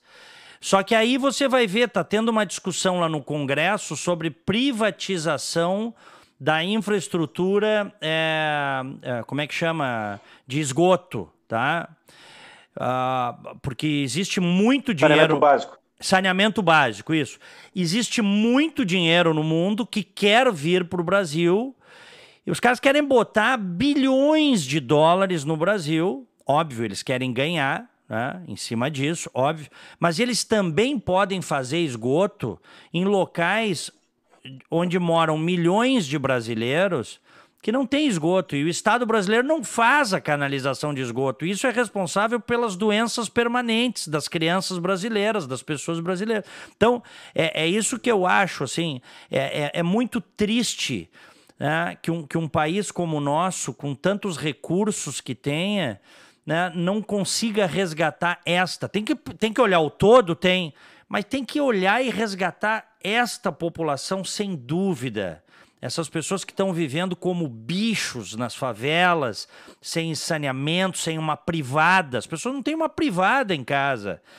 Estão tendo filhos ali, não tem o que comer. E é isso que eu acho que a estatística está mostrando. Eu, eu tinha dito, viu, Glauco? É, é, é liberdade econômica. Claro que tem que ter programas sociais. O papel do Estado é ter escola boa, tem que ter a saúde boa para o pobre, principalmente. Mas a liberdade econômica é o que tira as pessoas da pobreza. Exatamente. A única, É ou não é? A única, é a única ferramenta que ao promover a economia, ao gerar riqueza, consegue eh, eh, expandir a prosperidade. Porque é tudo uma questão de matemática. Né? Não, não, não tem como escapar da matemática nesse tipo de avaliação. Mas eu só queria fazer uma pequeno remendo aí rapidinho hum. na questão da, da ONU, na questão dos números, né, das estatísticas, que são todos eles assim surreais, né? Que eles falam de cinco, mais 5 milhões na extrema pobreza, como se isso não fosse um problema muito mais grave do que o óleo que chega nas praias e que pode ser retirado, né? Uhum. Mas o mais grave é que nós temos, amigos, nós temos na Constituição Federal, no capítulo 2 dos direitos sociais, o item 4 que fala o seguinte: salário mínimo fixado em lei, nacionalmente unificado, cap... prestem atenção, capaz de atender às suas necessidades vitais básicas e as de sua família, com moradia, alimentação, educação, saúde, lazer, vestuário, higiene, transporte e previdência social, com reajustes periódicos que lhe preservem o poder aquisitivo, sendo vedada sua vinculação para qualquer fim. Então, nós temos dentro da Constituição, esse é só um item. Existem N itens que não têm a menor chance de serem respeitados. Mas o Brasil está discutindo amanhã a questão da prisão em segunda instância para soltar o Lula. Então eu vejo esse país assim, eu, eu, nós estamos trabalhando, nós quatro nessa hora da noite, a gente está trabalhando para ver se deixa um país melhor para os nossos filhos. Nós vamos deixar um pouco melhor, mas eles vão ter que deixar para os dele e assim por diante, porque tem muito a fazer. É muito, é muito erro cometido durante muita gente, durante muito tempo. E agora que a gente está começando a se dar conta disso e acertar o passo. E tomara que não haja uh, surpresas nas próximas eleições que venham a destruir tudo esse, todo esse trabalho que está se tendo agora para tentar resgatar esse país do lodo, da miséria uh, moral Glauco, que, que colocou o Brasil. Vai cair a prisão em segunda instância no STF? Eu te faço essa pergunta e aí depois essa pergunta quem responde são o André e o Guilherme. Eu acho que. Tá nas mãos do vamos... Toffoli, né? O que é terrível, alguma coisa ficar nas mãos do Toffoli. Os caras estão de brincadeira. É. Eu acho que eu eu estou apostando, eu estou apostando numa golfada de bom senso e cautela, prudência por parte de pessoas como o seu Celso Mello, a dona Vera, a dona Carmen Lúcia, né? Carmen Lúcia. Porque aquela Vera não tem, não tem, não tem vergonha na cara, aquela aquela loira, Carmen, como é, não lembro como é o nome dela, nem lembro o nome dela. Rosa Weber. É, Rosa, Rosa Weber. Né? Ah, então é o seguinte, eu acredito numa golfada. É gaúcho, hein, Glauco? É, era é, juíza do trabalho, coisa que, que você gosta aí. Indicada pelo Tarso Genro, muito amiga da família do Carlos Araújo, a, e, e, a, e, a, prima dela é casada com Aécio Neves. Então a gente não pode esperar grande coisa aí ah, dessa senhora. Mas nós temos ainda uh, uma, duas pequenas reservas de atenção aí, que é o, que é o Celso de Mello e o o, o, Dias Toffoli. Eu cheguei a pensar numa estratégia, numa sacanagem deles, tá? Hum. De ficar 5 a 5 e o Toffoli então ter que decidir. Se o Toffoli tiver que decidir no 5 a 5 cai a segunda instância. É, permanece a prisão em segunda instância. Permanece? Se o Toffoli tiver que decidir, Mas vai acontecer eu... isso, Glauco? Hein? Vai, o Glauco vai, queria ter o otimismo do Glauco, viu? Não, vai, vai, vai, não, vai acontecer isso do Toffoli ter que decidir. Eu, a, a, a, dúvida, uh, segundo os senadores disseram hoje, eles acham que o Toffoli vai, uh, vai segurar, talvez numa aguardando uma, uh, uma decisão do Senado, uma que PEC. já tem um projeto de lei, uma PEC. Por outro lado, o, ele deu também a entender aos senadores de que ele que se ele decidisse pela liberação, haveria, não é cláusula pétrea, haveria a chance do Senado ou do Legislativo ou efetivamente cri, criar ou, forta, ou, fortalecer o texto da lei, afirmando que sim, é válida a prisão em segunda instância. Mas tá, eu, vamos, eu, discordo de ti nesse ponto que eu acho que tá o, o Toffoli... Está 4 a 3, certo? Certo. Nós temos ainda a votação do Gilmar Mendes, 4 a 4 Da Carmen Lúcia, 5 a 4 E nós temos Celso de Mello, que pode fazer um 6 a 4 Entenderam? E se fizer um 6 a 4 o Toffoli vai dar o 7 a 4 Não vai ser o culpado da aprovação. Entenderam? No entanto, se o Celso de Mello virar o fio, e, e, o que é muito difícil de acontecer, porque ele é um safado, é um canalha, é um. É um, é um Não, segundo, segundo, o Saulo, segundo o Saulo de Ramos, é um, é um juiz de M, né? Mas aí é um a gente não vai falar na live aqui. Não, é um juiz de merda, eu estou dizendo. O Saulo Ramos disse. Se o Saulo Ramos disse, eu posso repetir, meu amigo. Juiz de merda. Né? É, então, vamos supor que esse cidadão reverta o voto dele, fica 6 a 4 O Toffoli. Qual é, olha a diferença do voto do Toffoli? Nenhuma. Entendeu? Eu, eu, eu entendi a lógica do, do Glauco. Se chegar no 5 a 5 e o Toffoli tiver que decidir, eu não acredito que ele vai fazer isso que o André falou. Porque essa decisão já teria sido tomada há muito tempo atrás, e não amanhã.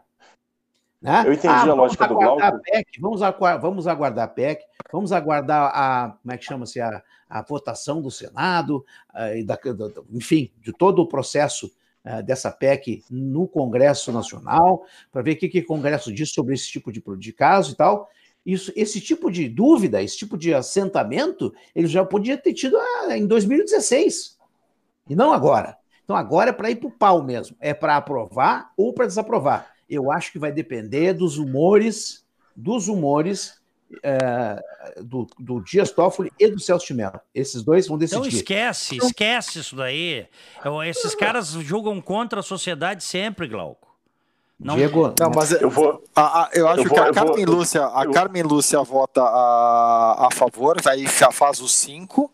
Depois Celso de Mello e Gilmar Mendes votam, faz os cinco e o Toffoli dá prega o caixão da Lava Jato. É o que parece, é o que parece o desempate, é, é, é o que parece o desempate vai pro Toffoli. E aí passa.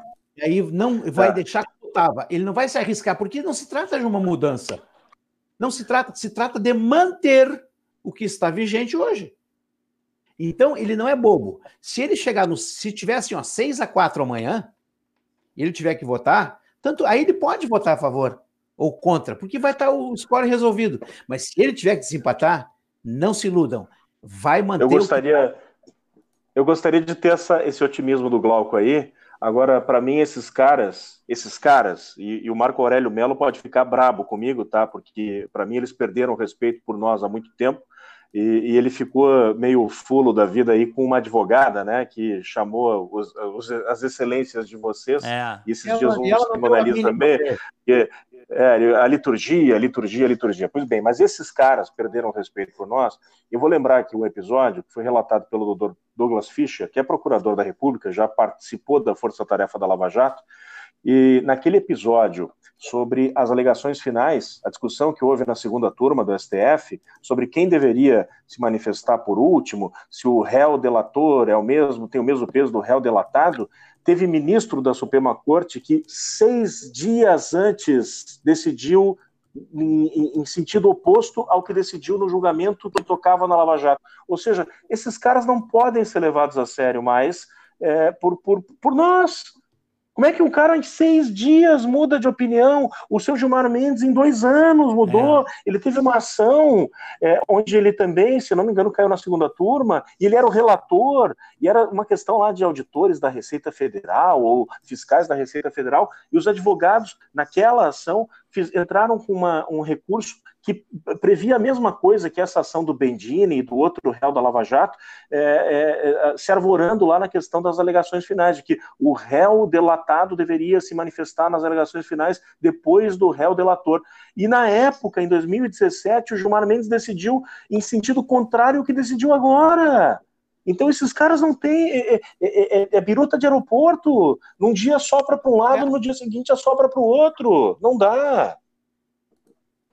É. Você não acredita na sua Suprema Corte? Mas eles chegaram, eles chegaram no limite. Na eles esticaram a quarta. Mas eles chegaram no limite. Amanhã não é, é. brincadeira. Vocês viram aqui. Só não pra, é brincadeira. Só para a gente fechar aqui, vocês viram que o novo PGR, o senhor Augusto Aras, ele está defendendo a manutenção dos 60 dias de férias para membros do Ministério Público. Vocês viram isso? Sim. É surreal, né? Se for para eles fazerem menos cagada, podem ficar 90. for para fazer menos cagada. Mas não há garantia disso. Deus, se for para sacanear mesmo. Olha aqui, ó, o fórum, o fórum aqui no Rio Grande do Sul vai fazer um mês que está de greve. Tá tudo parado. Não, mas o, o mais mesmo. interessante é, é, vocês viram a ameaça dele? Ah. Olha, se não de, se você não derem 60 dias para o MP, eu quero que todo o judiciário fique sem 60 é. dias. Não, tá é bom, entrego é, tudo. É. Ninguém, ó, 30 dias vão virar gente como outras é. pessoas, vão é ficar. Brincadeira. Ah, Quer ver aqui, enfim. ó? Olha aqui, olha aqui, André. Olha essa aqui, ó. Eu até selecionei aqui. Aras vê carga de trabalho desumana e defende férias de dois meses para o MP, por causa da reforma administrativa aí que o governo está gestando, né? Para mudar isso. Ele diz que a carga de trabalho de membros do Ministério Público pode se tornar até certo ponto desumana. Palavras dele, entre aspas. Alegou que o quadro de pessoal do MP permanece deficitário há muito tempo, forçando substituições, ausências, essas coisas todas. E aí ele vai mais além e diz o seguinte: Caso o parlamento pretenda levar adiante a redução das férias, é provável que tenhamos que discutir também a necessidade de se estabelecer jornada de trabalho e férias de 30 dias para membros do Legislativo e do Executivo, o que seria o caos na vida nacional. Mas por que, que seria o caos? Vocês podem me dizer por que, que seria o caos? Por que, que eles não podem viver e trabalhar, hein, hein Guilherme? Como nós, réis mortais, hein? Uhum. Ah, agora eu, eu, vou trazer até outro ponto. E quem é PJ que não tem férias?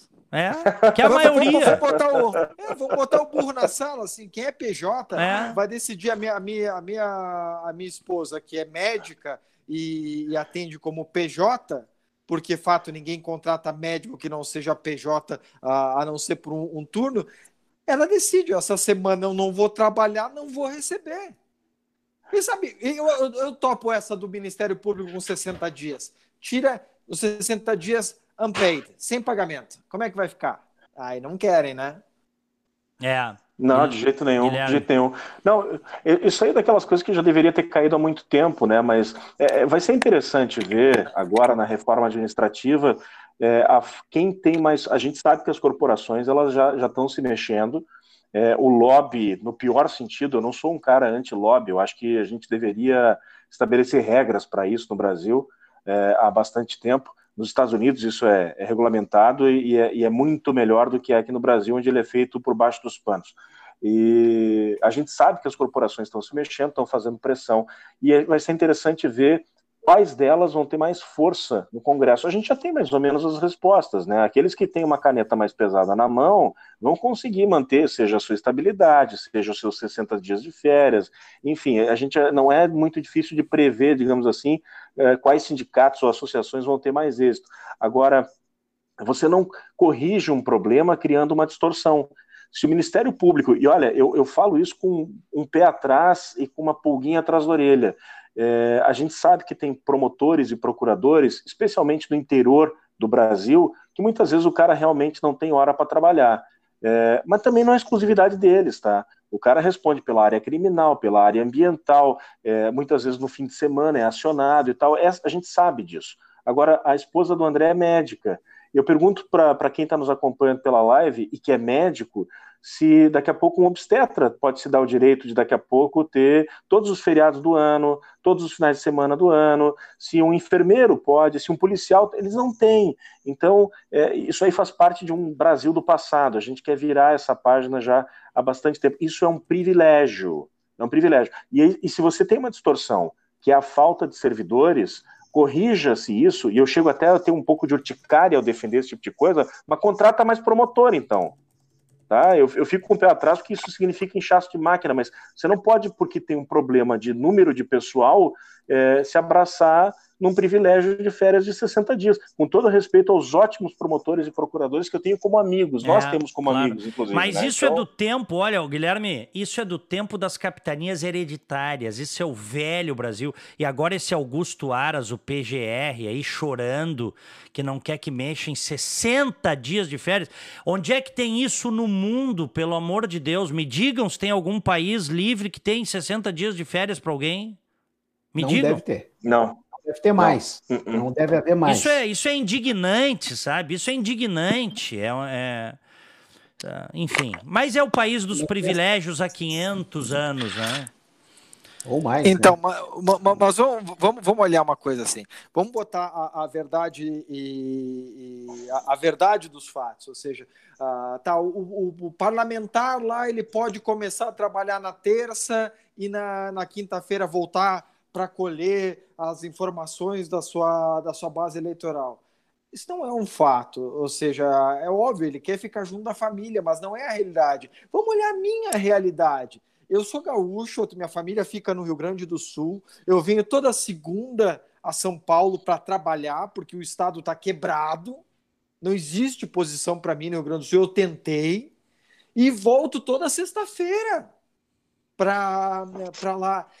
Eu vou tirar os mesmos 30 dias de férias quando eu tiver direito a férias e a minha, inclusive, está na CLT. Eu posso decidir se eu vou tirar 30 dias, mas a minha empresa tem o direito de escolher quando. Uhum. Então, quer dizer, é por que que. É, não, tá na CLT. É claro que isso aí, é, na maio, grande maioria dos casos, existe um acordo. E, e como o Guilherme falou, isso não é con e contra o, pro, o, promotor, o Ministério Público. É, eu quero que o Ministério Público seja pujante, seja vigilante, diligente, Porém, a gente tem que equalizar a nossa vida. Eles já têm, uh, quem está hoje, antes da reforma da Previdência, já vai gozar de um privilégio que é de se aposentar com vencimentos integrais, uma vez que o, eles não, não, ganham salários, ganham subsídio. Ah, mas tem uma série de outros poréns. Tem uma série de outros poréns, mas eu garanto que eu trocava esses poréns pelos meus se eu pudesse me aposentar.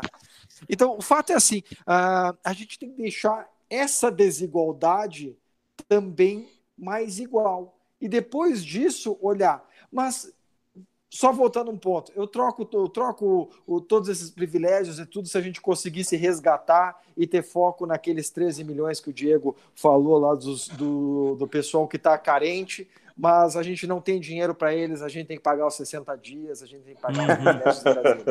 É, é. É. é isso aí. Bom, meus queridos, olha aqui, ó. Estão conosco aqui no programa Guilherme Baumhar, jornalista. Pessoal te mandando muitos abraços aí, diz que tá com saudades Obrigado. tuas, Guilherme. Obrigado Também pelo carinho, eu fico de bochecha vermelha aqui. É merecido, viu? é merecido pela tua competência, pelo teu talento aí.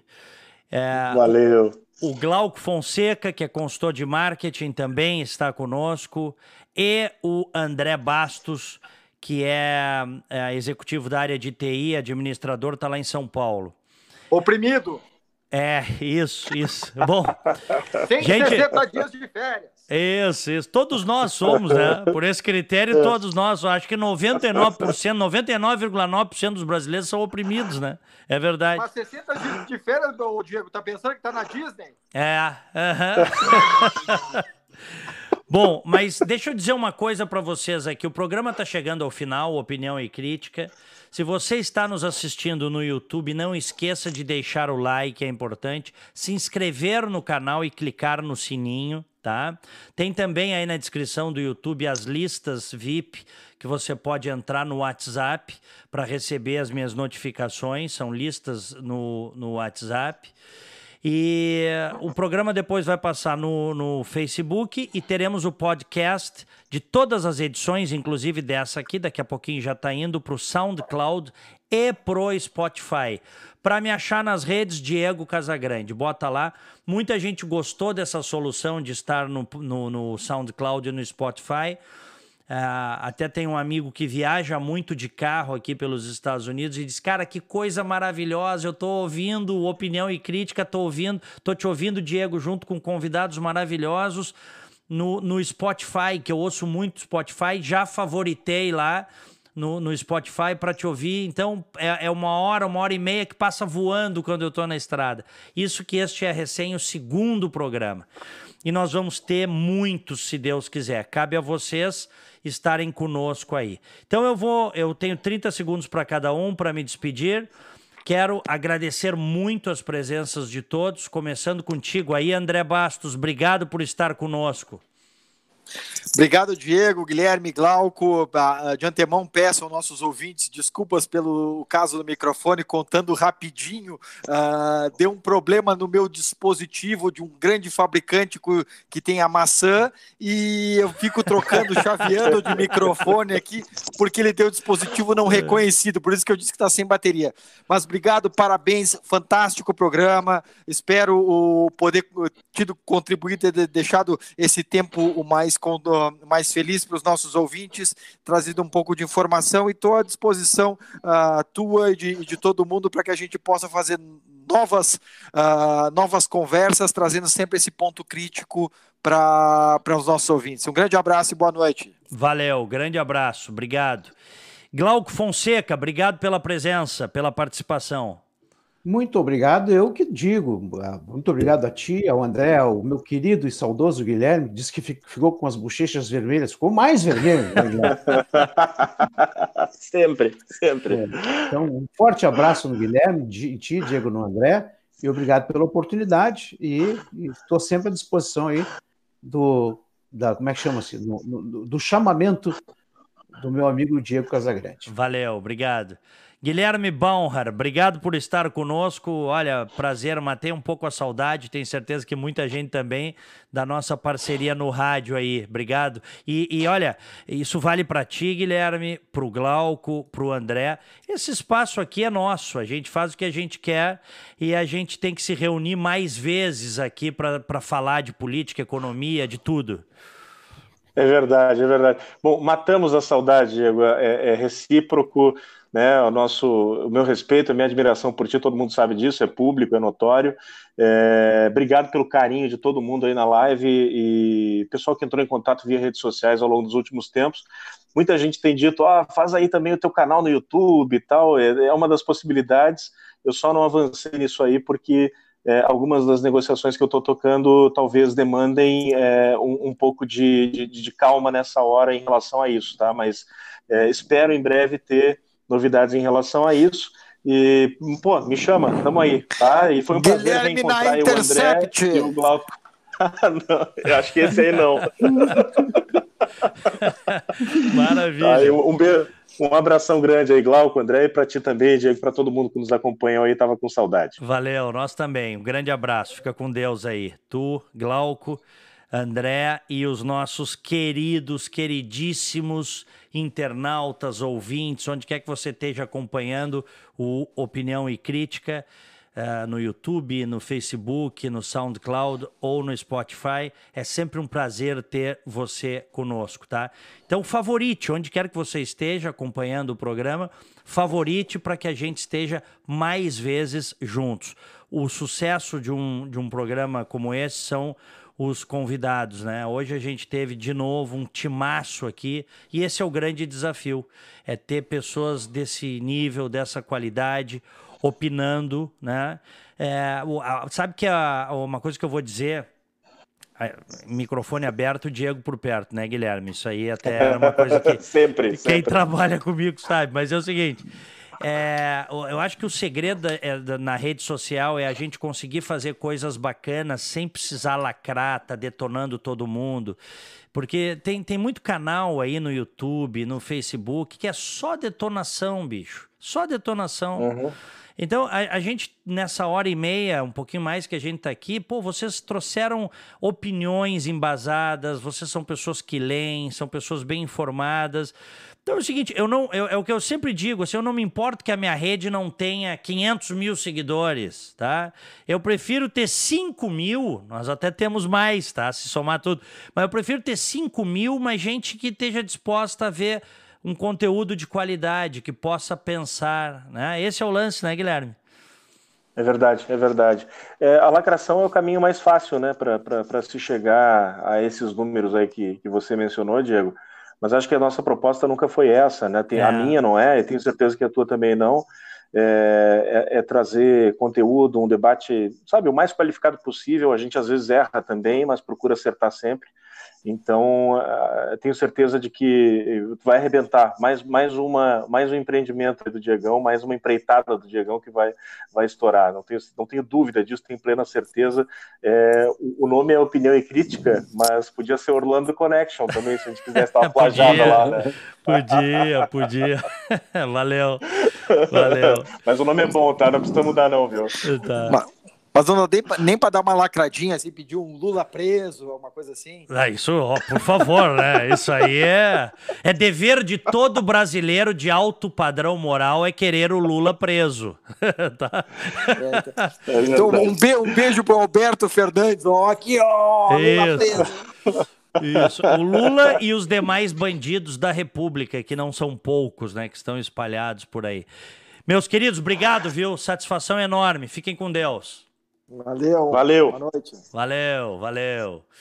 É. Bom, pessoal, obrigado, tá? Obrigado a vocês que nos acompanharam até agora. Show de programa, show de bola. Tenham todos um, enfim, tenham todos, uh, se está ouvindo de noite, boa noite, de manhã, um excelente dia, enfim, fiquem com Deus, tá bom? Tchau.